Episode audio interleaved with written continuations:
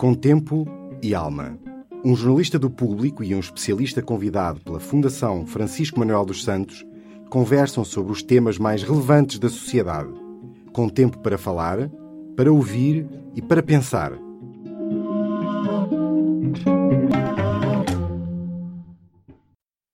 É o grande esmiuçador. Ao pé dele somos todos amadores. É o professor Marcelo Rebelo de Sousa. Professor Marcelo Rebelo Sousa, muito obrigado por ter vindo. Eu vou tentar fazer a melhor Maria Flor Pedroso que conseguir. É difícil. Eu sei que é complicado. É difícil. Eu não sei disso. Ele é um peso pesado. Com certeza. Jornalisticamente. Juro, claro. Nada.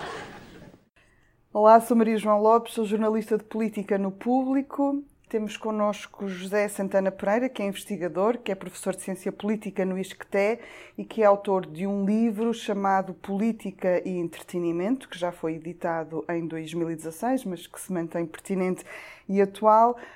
Um, tem estudado a relação entre a política e o entretenimento, a influência dos médias na opinião pública e no comportamento dos eleitores. Uh, Bem-vindo. Uh, tendo em conta a reflexão que fez, em que medida está o entretenimento presente na política em Portugal? O entretenimento vai estando presente na política uh, em Portugal, mas talvez em menor medida e de forma um pouco mais tímida do que noutros países da Europa e da América do Norte, por exemplo. É? Nos Estados Unidos, este fenómeno existe há muitos anos e tem sido alvo de reflexão e alvo de estudos académicos. Noutros países europeus, como o caso do Reino Unido ou na Europa do Sul, o caso da Itália, nós vamos notando talvez uma presença um pouco mais forte ou uma relação um pouco mais forte entre a esfera da política e a esfera do entretenimento do que em Portugal, onde há ainda algum, digamos assim, algum pudor, especialmente por parte da esfera política, em se aproximar da esfera do entretenimento. Mas ainda assim há uma nova geração, parece-me que há uma nova geração de atores políticos que está bastante predisposta a, aproximar-se do mundo do entretenimento. Esta nova geração política efetivamente tem uma outra abertura e uma outra capacidade de se apresentar, não apenas nos contextos tradicionais da comunicação política, mas noutros contextos um pouco mais informais e conteúdos de entretenimento na televisão e fora dela. Portanto, tendo em conta países como Itália, que na reflexão que fez estudou também o caso italiano, Berlusconi como, como um dos exemplos mais ilustrativos desse tipo de, de, de relação entre política e entretenimento, temos Donald Trump nos Estados Unidos, Gostava de lhe perguntar quais são uh, os riscos e as vantagens de termos um maior cruzamento entre a política e o entretenimento. Não tem só desvantagens, na sua opinião, pois não? Na minha opinião, não tem só desvantagens. Eu sou, aliás, bastante otimista em relação a esta progressiva aproximação entre estas duas esferas. No entanto, os pensadores e os académicos que têm estudado o tema e que se têm debruçado sobre o tema, têm eh, identificado algumas vantagens, mas também algumas desvantagens. Aquilo que podem ser os riscos ou os eh, perigos desta aproximação.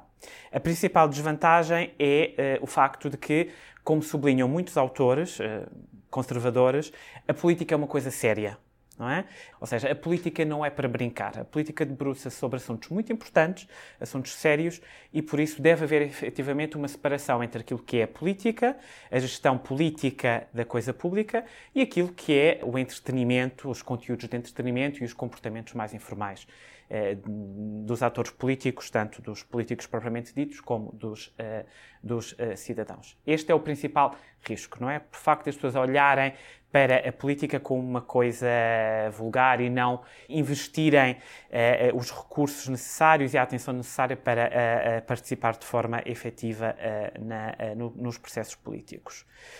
o outro risco é, e há uma série de estudos sobre este fenómeno nos Estados Unidos, o desenvolvimento de algum cinismo por parte dos eleitores, por parte dos espectadores também, em relação aos políticos, em relação aos protagonistas da esfera política. Uh, e isto uh, uh, tende especialmente a decorrer da, da cobertura que programas de humor político e programas de sátira política tendem a fazer da atualidade, não é? Se nós pensarmos em casos como o The Daily Show, ou o clássico britânico Yes Minister, nós muito facilmente percebemos que o retrato e o enquadramento da política e dos políticos é tudo menos lisonjeiro, não é? Mas ainda assim os políticos saem bem desse, desses momentos, ou não? eles tentam sair, não é? Quando os políticos estão lá, quando os políticos, falando agora do caso do, do, do Daily Show... aproxima de qualquer forma do, do político. É esse o objetivo, não é? É por isso que os políticos eh, eh, arriscam e decidem sair da sua zona de conforto e decidem ser eh, entrevistados, no caso do The Daily Show, pelo, bem, há uns anos atrás pelo Jon Stewart, ou, por exemplo, no caso português, serem entrevistados pelo Ricardo Araújo Pereira, nas várias modalidades de programa de pseudo-informação humorística. os políticos a rirem-se de si próprios. Exato, exato. Obviamente é uma situação bastante desconfortável para a maioria dos políticos, não é? Os políticos estão fortemente treinados a comunicar, mas num contexto muito distinto do contexto de um programa de sátira política ou de um programa eh, de humor. Por isso há ali um risco, não é? Eles estão fora da sua zona de conforto, mas percebem de qualquer maneira que já não é suficiente pura e simplesmente participar em programas de entrevista jornalística séria, entre aspas, e já não é suficiente participar em debates para conseguir falar com toda a gente e, acima de tudo, para criar uma imagem que seja favorável entre Porque o eleitorado. o entretenimento também consegue é aproximar o cidadão do protagonista político, fazer com que se sinta mais próximo. Essa é uma das vantagens que identifica, não é? Esta é a principal vantagem, o sim. O humor ainda consegue isso, eh, eh, levando isso mais longe, porque não só cria essa aproximação, como a cria num contexto de eh, desconstruir determinados temas, por vezes encarados de forma muito séria, e ali consegue-se facilmente pôr o dedo na ferida, se calhar em relação a algumas questões. Portanto, consegue-se duas coisas nos programas de humor, não é? Com certeza, sim. Por um lado, para os eleitores há essa vantagem. Os eleitores são expostos à informação política que é transmitida, se calhar, de uma maneira um pouco mais apelativa, um pouco mais atraente em relação ao, modo como a informação política costuma ser transmitida pelos mecanismos tradicionais, não é? Pelos telejornais, pelos programas uh, uh, uh, informativos stricto senso. Por isso temos aí uma potencial vantagem para eleitores que não acham particularmente interessante assistir a um programa de informação ou assistir a um debate, mas que uh, acham interessante assistir a, um programa de humor, um programa de sátira política, e através desses programas recebem informação e os seus níveis de atenção e de consciência em relação aos principais problemas da atualidade uh, saem efetivamente beneficiados. Para os protagonistas políticos, para os líderes partidários, para os candidatos, há como principal vantagem a participação em programas de humor em que eles estão efetivamente lá a ser entrevistados ou em eh, a participação em talk shows, em, em, em, a participação em programas de infotainment, tem como principal vantagem a possibilidade de se aproximarem dos eleitores e, acima de tudo, de transmitirem e eh, mostrarem um lado das suas personalidades e um lado das suas individualidades que, regra geral, não é, é, é central nos processos e nas estratégias de comunicação política, mas que pode granjear alguma simpatia e pode granjear alguma, uh, alguns votos, uh, no, no, no, fim de contas, não é? Uh, muitas vezes, muitos eleitores tendem a olhar para os políticos como tendo engolido uma cassete ou sendo altamente treinados e altamente preparados para ter um discurso que soa um pouco falso e soa um pouco artificial e a participação nestes... Quebra nestes... essa previsibilidade quebra, não é? Porque, uh, por um lado, há um risco, por um lado, uh, apesar de também, muitas vezes nos programas de humor e nas entrevistas, também haver alguma, não é? Muitas vezes os entrevistados já sabem exatamente quais são os temas ser debatidos, certo? Mas, de qualquer maneira, a ideia que passa é que o candidato ou o líder partidário está ali a ser colocado em xeque pelo humorista, não é? E isso, por um lado, mostra que o líder ou o candidato é corajoso, não é? Não tem medo de uh, de sair da sua zona de conforto e, por outro lado, permite demonstrar se é o caso, que tem sentido de humor. Eu lembro-me do exemplo paradigmático uh, da Manuela Ferreira Leite, em 2009. Eu lembro-me que a entrevista que ela concedeu ao Ricardo Araújo Pereira, uh, no contexto da, da, da, campanha para as legislativas de 2009. Espantou muitas pessoas que não, não desconheciam o sentido do humor que, que, que, Manuela Ferreira Leite exato, tinha, não foi? Exato, isso mesmo, Maria João, porque Manuela Ferreira Leite transmitia uh, uma imagem pública bastante sisuda, bastante séria, não é? De uma pessoa séria, profissional, preparada para lidar com uma série de pastas muito importantes, mas não particularmente simpática, não é? Não particularmente calorosa. E a participação no programa do Ricardo Araújo Pereira, no programa dos Gato Fedorento, demonstrou um outro lado, este humor fino que uh, a Manuela Ferreira Leite também possui. E eu acredito que isso tenha gerado alguma simpatia eh, adicional junto, junto das audiências. A doutora Manuela Ferreira Leite foi Ministra da Educação no tempo em que eu era estudante e depois era Ministra das Finanças na altura em que eu entrei no mercado de trabalho e agora pode ser Primeira-Ministra. Não acha que eu, por ser um cliente antigo, devia ter um desconto no IRS?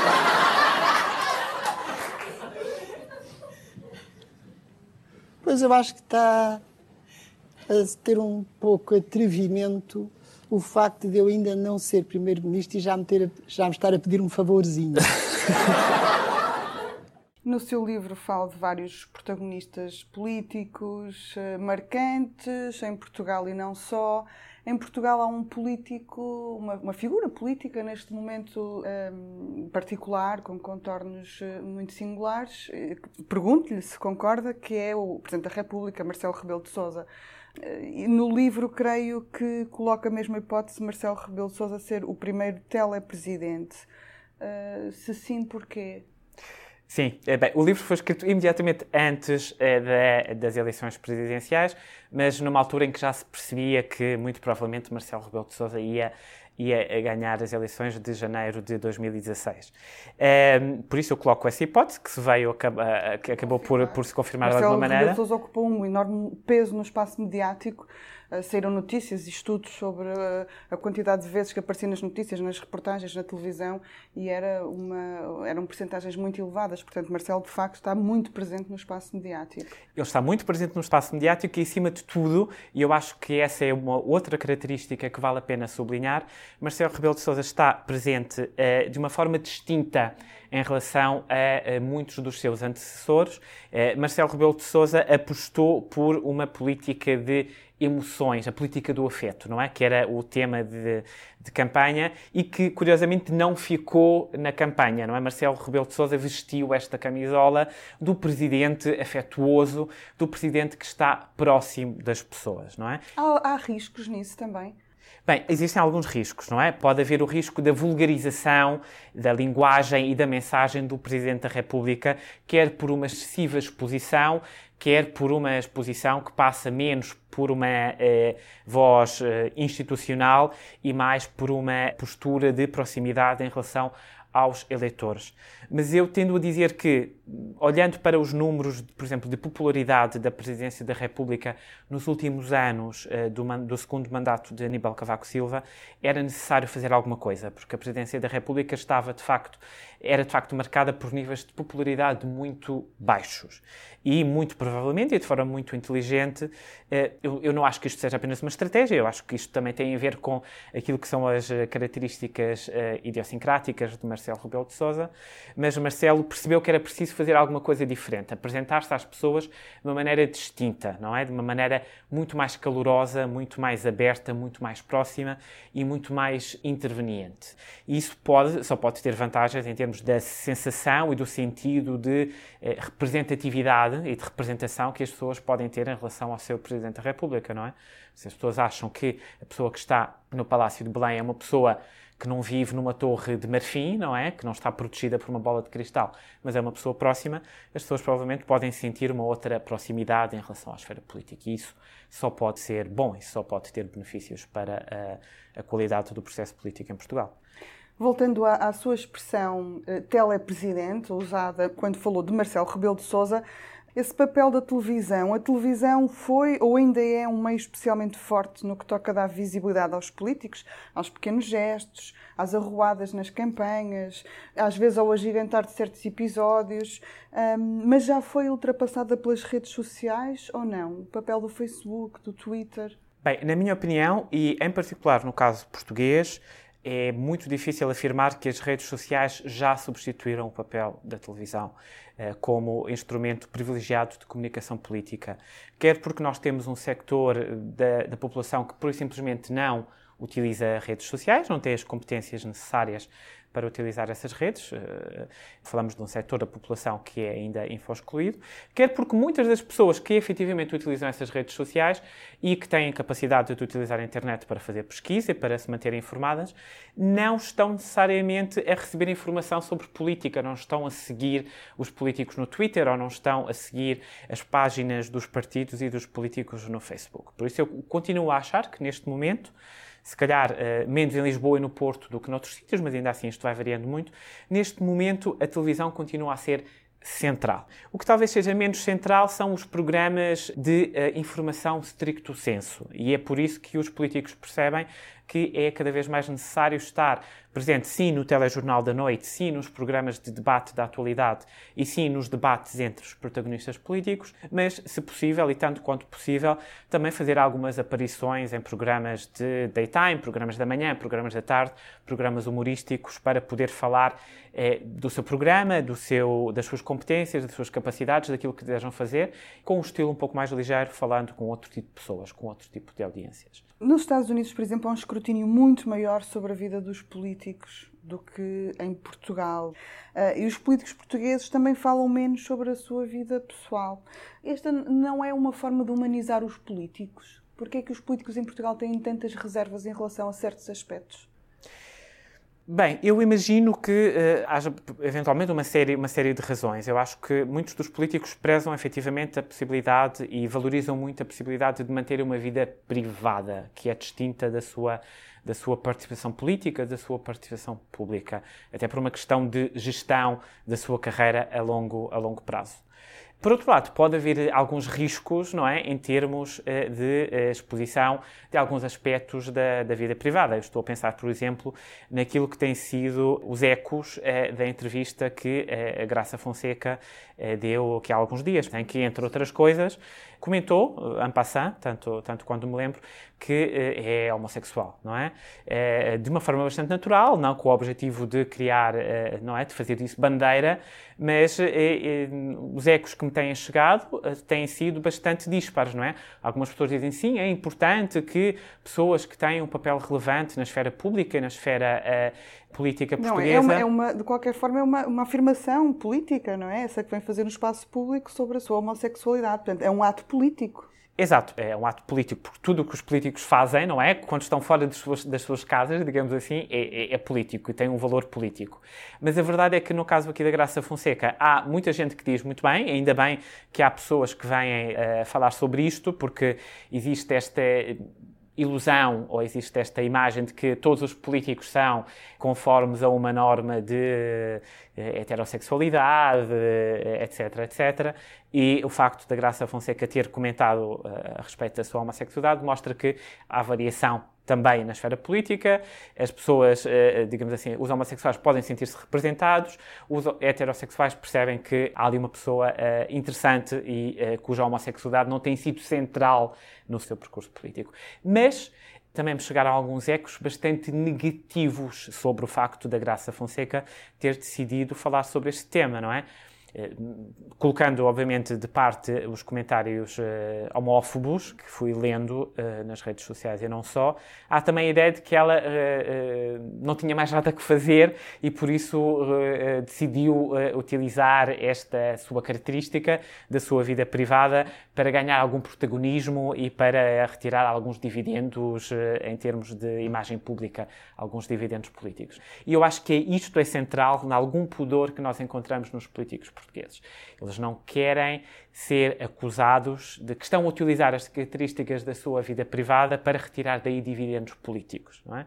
Coisa que os políticos nos Estados Unidos, os políticos em Inglaterra, os políticos em Itália têm menos poderem fazer, porque percebem que se houver uma congruência entre o pacote de políticas públicas que eles propõem e a maneira como eles vivem a sua vida pessoal, há uma maior probabilidade de os eleitores confiarem neles, certo? Em Portugal, o pudor parece-me que ainda é mais forte do que a consciência desta potencial vantagem. Vai acompanhar agora de perto e com atenção as eleições autárquicas, que já começou de certa forma. Vai pôr este filtro da política e do entretenimento quando olhar para elas também? Sim, sem dúvida, não é? As eleições autárquicas são particularmente interessantes para estudar sob a ótica da política e do entretenimento até porque, em relação a outros tipos de eleições, são eleições que fomentam outro tipo de proximidade, não são é? Mais Entre os candidatos. por um lado, também mais folclóricas, se calhar por outro, não é? Exato. Mais são, ruidosas. Exato, concordo absolutamente consigo. São, por um lado, muito personalizadas, não é? Porque, especialmente, se calhar, em zonas menos uh, urbanas e menos densas em termos populacionais. Nas autárquicas vota-se muito em candidatos e menos em partidos, não é? Exato, não é? Especialmente para o cargo de, uh, de Presidente da Câmara Municipal. Tal como nas eleições presidenciais, são eleições muito focadas much. Nos candidatos e não propriamente nas listas partidárias, nos partidos políticos. Muitas das ações que são, uh, que são executadas têm como objetivo fomentar esta proximidade entre os candidatos a Presidente da Junta de Freguesia, ao Presidente da Câmara Municipal e os, uh, os eleitores. Por outro lado, há um grande investimento na organização de eventos políticos que são também eventos de entretenimento ou eventos de diversão, não é? Como concertos, como feiras, como eventos, enfim, eh, de cariz eh, popular ou, para utilizar a sua expressão, de cariz até folclórico, em que as pessoas se divertem e depois há um momento em que recebem também alguma informação sobre, sobre os partidos e sobre, sobre os candidatos. Por isso, sim, estarei muito atento e muito interessado em seguir o que vai passar. Muito obrigada por ter estado connosco e até à próxima. Muito obrigado, Maria João. Com tempo e alma.